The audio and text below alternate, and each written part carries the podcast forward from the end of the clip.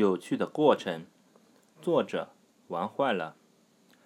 阿 C 是一名幼儿园的小朋友，放学回到家后，便缠着爸爸考他数学，因为今天老师教了他们如何用十根手指头进行简单的加法。爸爸先给他出了一个题目：三加二等于几？只见阿 C 左手伸出三根手指头，右手伸出两根手指头，然后用鼻尖触碰每一根。伸出的手指头进行点数，一、二、三、四、五，等于五。三加二等于五。点数完毕后，阿 C 大声的回答。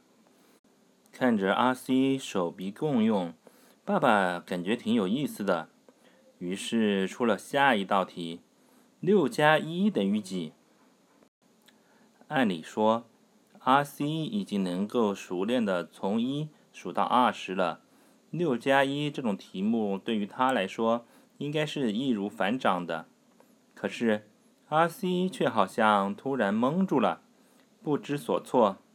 只见他左手伸出五根手指，右手伸出一根手指，这便是六了。然后还要加一，可是这个一应该如何用手指表示呢？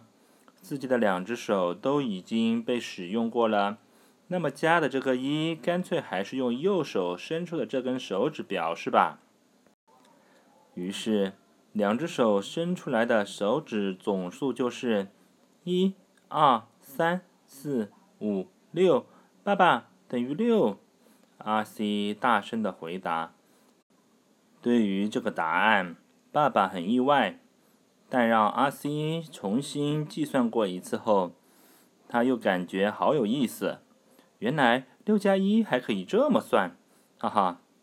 不对，你右手的算法不对哦。伸出的那根手指，你反复用了两次的。再好好想想。爸爸这样对阿 C 说：“不对吗？”阿 C 一边喃喃自语，一边认真思考着。爸爸。你伸出一只手来，五个手指伸直。阿西一边要求爸爸，一边展开了爸爸的右手。